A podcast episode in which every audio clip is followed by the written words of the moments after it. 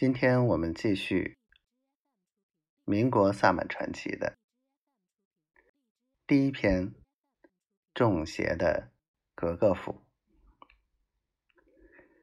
第一章：匪夷所思的官家遗孀。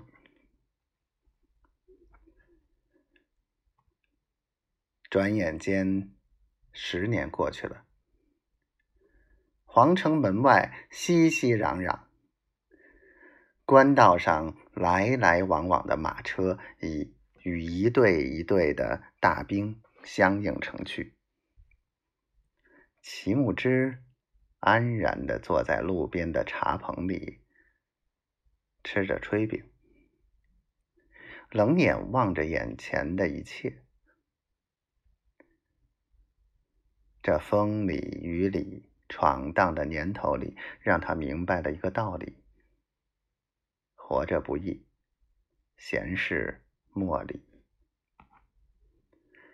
一身长袍打扮，加上一副眼镜，活脱脱一副知识分子的打扮。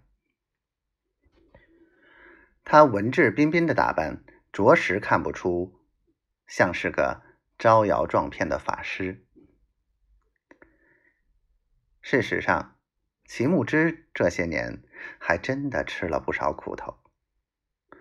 从南到北，无处不是在战乱和动荡之中。而他，一个没什么一技之长的守山萨满，离了那片山林，真心不知道该怎么谋生。好在，这种让所有人都感到朝不保夕的时代，算命。是个很受欢迎的职业，在齐木之的巧妙设计下，听得懂鸟兽虫语，竟然成了他赖以生存的法宝。眼前这风尘仆仆的赶到京城来，就是因为在坊间听说了袁大总统称帝，秘密。招募各种奇人异士，尤其能掐会算的法师，更是这位大皇帝眼前的香饽饽。为了给这个划时代的皇帝大人推算国运，齐木之从东北千里迢迢的赶来，本打算也能混个一官半职，也好不用如此奔波。而结束这种吃着上顿没下顿的日子。哎，你听说了吗？袁大总统退位，不做皇帝了。什么？不会吧？你在哪儿听说的？这报纸上都写了。话说也是，这皇帝当的，那些学生天天游行，南面革命党据说又闹起来了。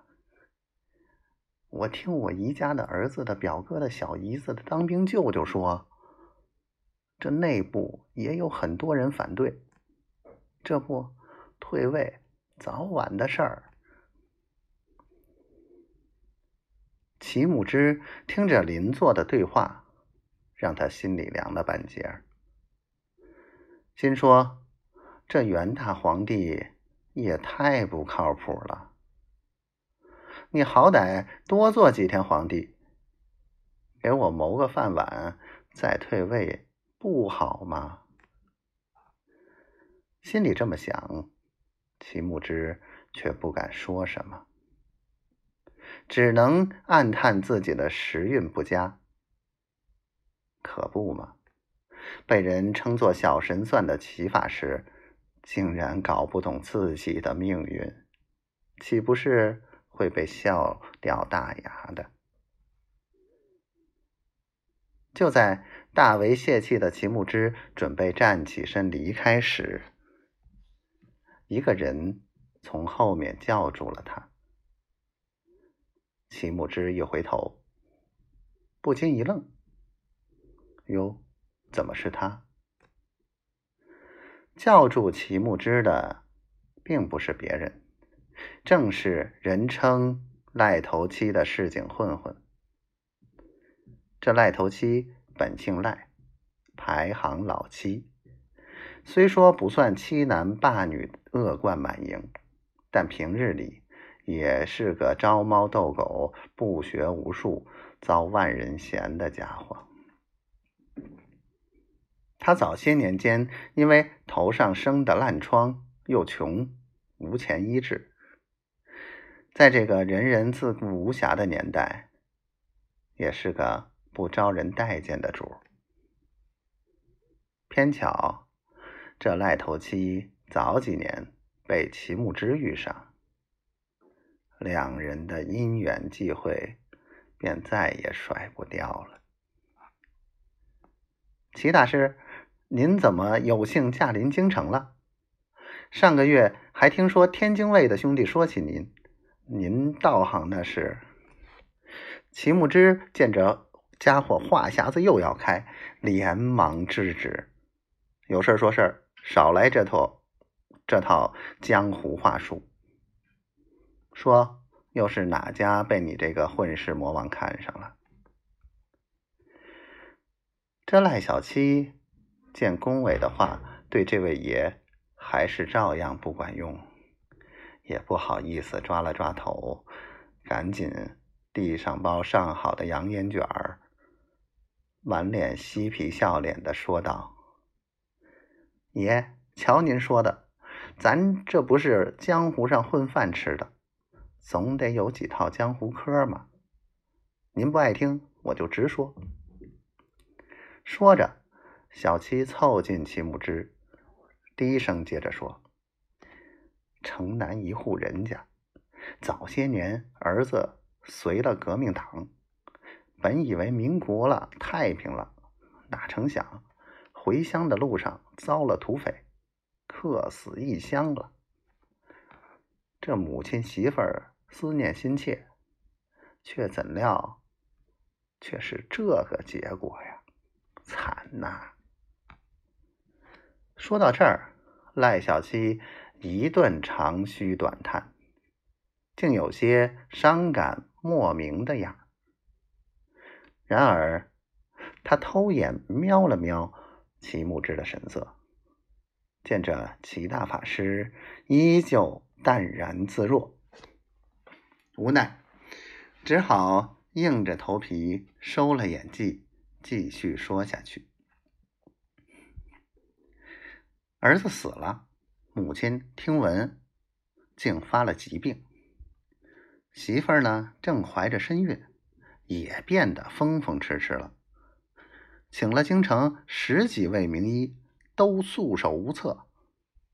这不，这户人家主事儿的便央求小弟，看看江湖上有什么奇人异事能救上一救。也巧了，昨个刚和我说的，今个就遇上了您。要不怎么说我出门遇贵人，能造七级浮屠呢？吉木之听到这儿，无奈的摇了摇头。他打量着眼前这个穿的土不土、洋不洋的赖小七，汗衫外面套了一套西装，头上却顶了个瓜皮小帽。最叫绝的是帽子后面那个假辫子，随着他的摇头晃脑，也活灵活现左右摇摆着。说其实啊，自从早些年齐木之顺手彻底医治好了这赖小七的头疮，这本就是俊俏的年纪，一捯饬起来，这小混混还真有点民国杀马特的时髦风采。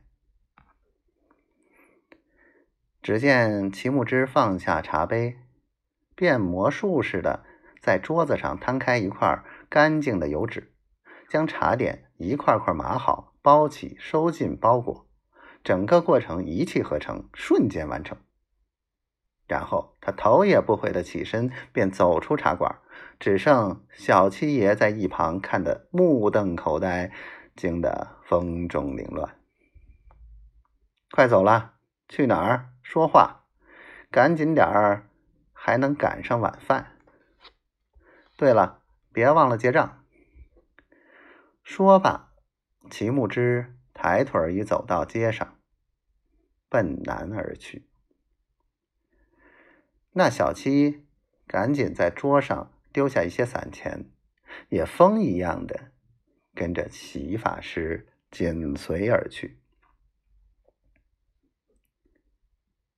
一个时辰过后，两人来到一户大宅院的门前，门虽不大。却雕花别致，有一番素雅文人气。齐木之一言不发，站在门口好半天。一个家巧落在他肩上，叽叽喳喳的叫了好一阵儿。见这萨满法师一声不吭的沉默劲儿，小七也不敢贸然叫门，更不敢言语，怕惊扰了法师。